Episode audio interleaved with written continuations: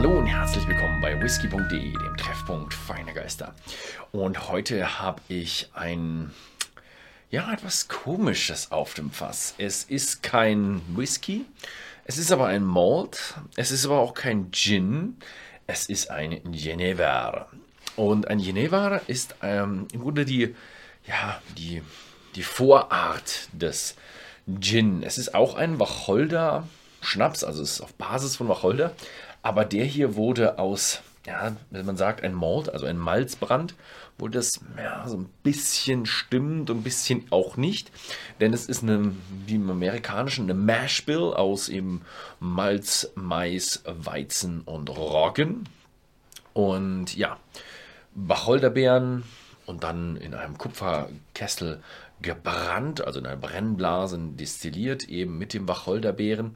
Und sie haben auch noch weitere Botanicals reingemacht und das ist dann Kümmelfenchel Waldmeister, also sollte es auch eine gewisse Menge würzig und ja, mit Kräutern drin sein. Und dann ging es sogar noch weiter und es wurde in Oloroso Sherryfässern gelagert. Also da muss Geschmack in dieser Flasche drin sein. In alle Richtungen. in alle Richtungen, sage ich es mal so.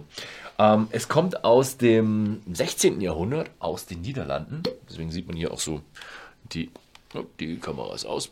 Sieht man hier vorne, kann man so die Flagge sehen. Nicht daran ziehen, wenn man es öffnet, einfach ganz normal an diesem Wachs ähm, einge, eingewachsenen Faden. Denn wenn man an dieser Flagge zieht, dann passiert genau gar nichts außer Brösel. Das habe ich auch schon in der Testflasche, die ich da bekommen hatte und probieren durfte.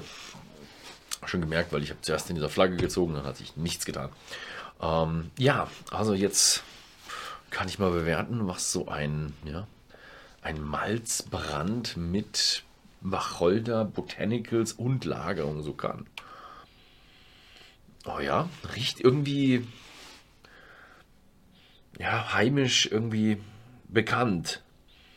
Also er hat so ein, er hat so ein bisschen was, ja, Malzbrand, aber der Wacholder ist auch nicht zu überriechen und es ist ganz schön, ganz schön würzig. Also weiß nicht, ob das alles aus den Gewürzen kommt oder vielleicht ein bisschen auch aus dem Roggen oder vielleicht aus dem Fass. Also man weiß es nicht.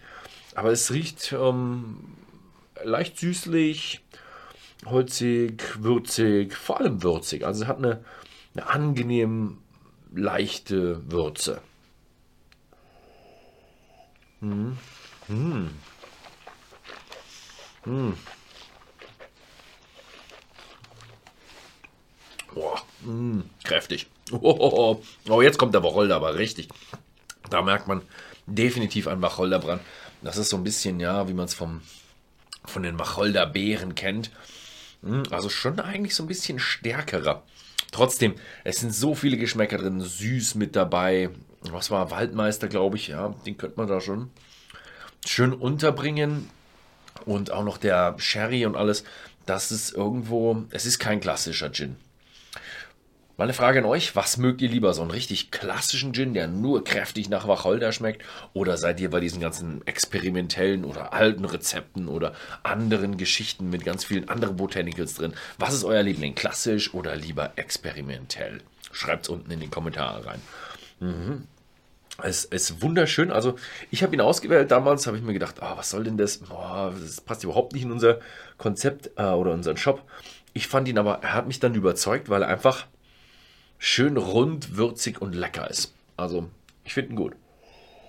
Mhm. Mhm. Aufpassen.